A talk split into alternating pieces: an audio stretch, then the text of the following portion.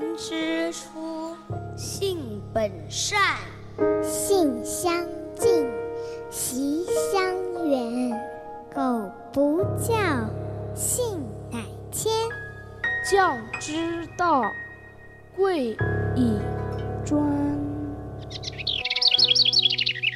金戈铁马，不敌琴棋书画。青山古道，品一杯禅意清茶。三味书屋，带你寻一处心灵的休憩之地。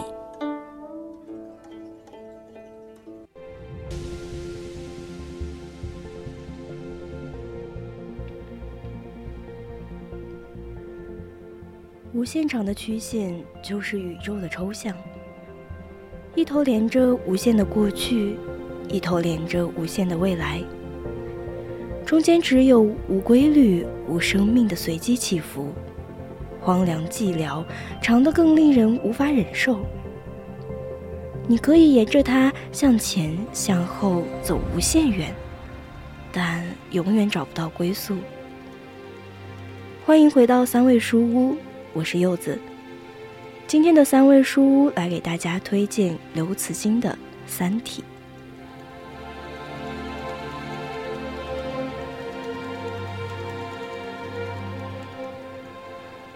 作为一个技术狂的刘慈欣，在小说中将他笔下的星球一遍一遍的摧毁，又一遍遍的重塑，人类挣扎在他的目光下。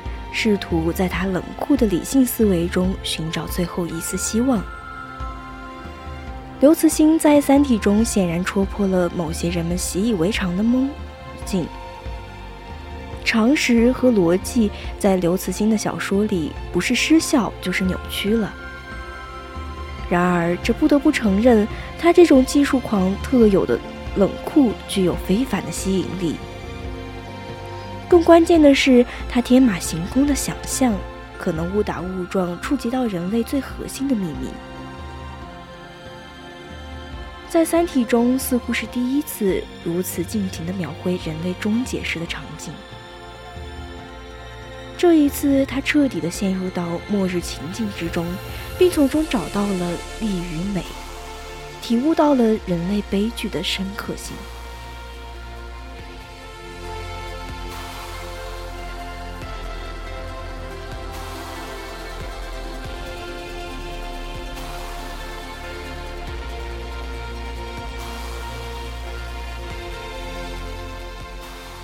三体具有深切的社会意识，小说中逐渐浮现出的宇宙社会学，纠结在制度建构与人性道德的冲突之上，实际上也更为直接地将中国经验的难题投放在整个宇宙的尺度之上。可以说，刘慈欣的构思三体世界，尽管有着上亿年的空间，其实并不遥远。正是以现实情境为基点构思出的《三体》的宏大世界，明确地建立在如果存在外星生命，那么宇宙之中有共同的道德准则吗？更具体的来说，《三体》中描绘了两个层面的道德：零道德的宇宙本身，更高智慧如歌者向太阳系抛出的二铝箔，使整个太阳系二维化。人类的文明从此灭亡，但刘慈欣着力写的还有有道德的人类文明如何在这样一个宇宙中生存。这两种假象放在宇宙的背景之中，看似是空想，却深深的扎根在人们被卷入历史困境时的切身情况之中。《三体》多次写到生死攸关的决策时刻。关系到文明的兴亡、人性的泯灭，这些时刻映照出作者与读者之间都面对的现实历史息息相关的道德困境。由此，刘慈欣的情节构思纠结在两个向度的道德上：一切为了生存的零道德与善恶之分的道德。他铺成的宏伟叙述，最终展现的情节走向。是有道德的人类或任何生命无法在道德宇宙中生存下去。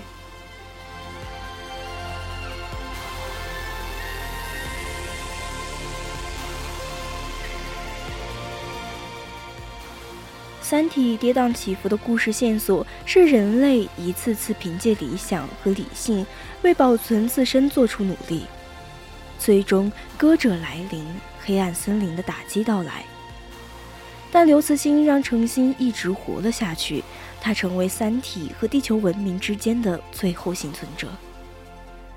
这个存亡攸关的历史史诗之中，整个物种和世界的灭亡，与一人的保存构成了平衡。刘慈欣执着地用惊人丰富的技术细节描写一种大尺度、大视野的宏阔生活。他偏爱巨大的物体、复杂的结构、全息的层次、大跨度的时间。落实到人物身上，就是以舍己而救苍生的姿态出现，挺身反抗命运的暴虐，最终改写历史的英雄群像。在华丽的细节和繁复的铺陈造成的厚重感之上，仍然有着精确、冷静与超然的叙事。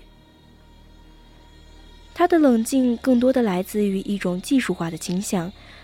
当与热烈的人文关怀叠加在一起的时候，他们相互激荡，形成更为丰富的复调之声。刘慈欣几乎是残忍的把作品的英雄推到那些极端的场景之下，让他们面对世界的终极困境。从《三体一》中叶文洁面临的难题开始。刘慈欣已经走向了黑暗的宇宙之心。在《三体二》中，他设想的宇宙社会学两条公理可以视为达尔文进化论的宇宙版本。在更加宏观的尺度上，在其展开的过程当中，就其淘汰的规模而言，远比达尔文版更加惊心动魄。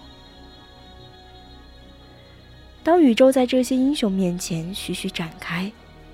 人类一下子显得那么渺小，他们的悲欢离合也微不足道。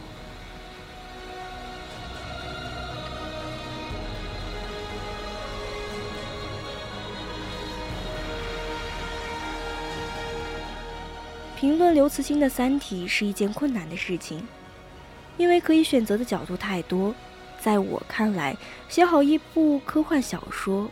或者说，一部合适评论家们的科幻小说都不是难事。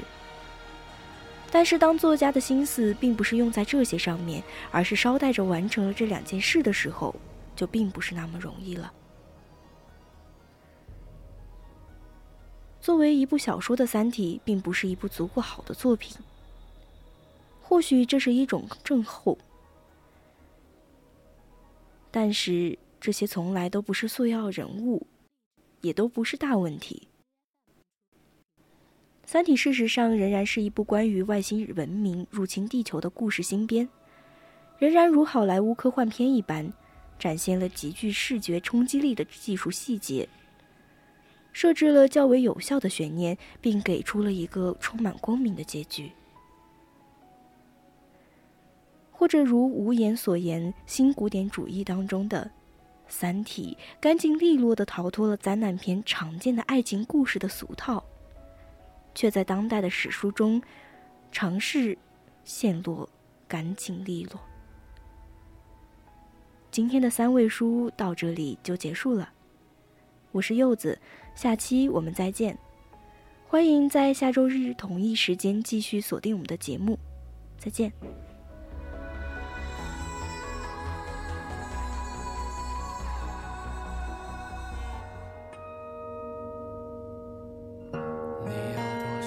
算把我困在里面，你设计的。